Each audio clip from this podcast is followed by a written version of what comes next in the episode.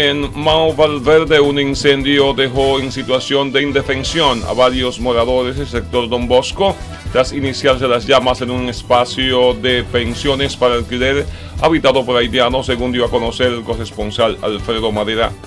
En este mismo hecho, Alfredo dijo que el suceso destruyó varias residencias. Las unidades del cuerpo de bomberos de la provincia estuvieron allí actuaron en el lugar donde pasó esa desgracia, ayudando a parar las llamas e impidiendo que a otras familias se les quemaran sus hogares.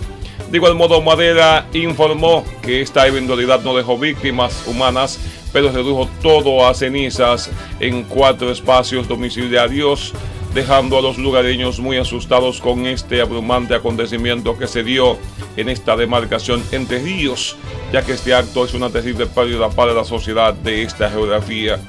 Al cierre de esta emisión, las autoridades policiales y bomberiles no han evacuado un reporte pormenorizado o más bien pormenorizado de las pérdidas.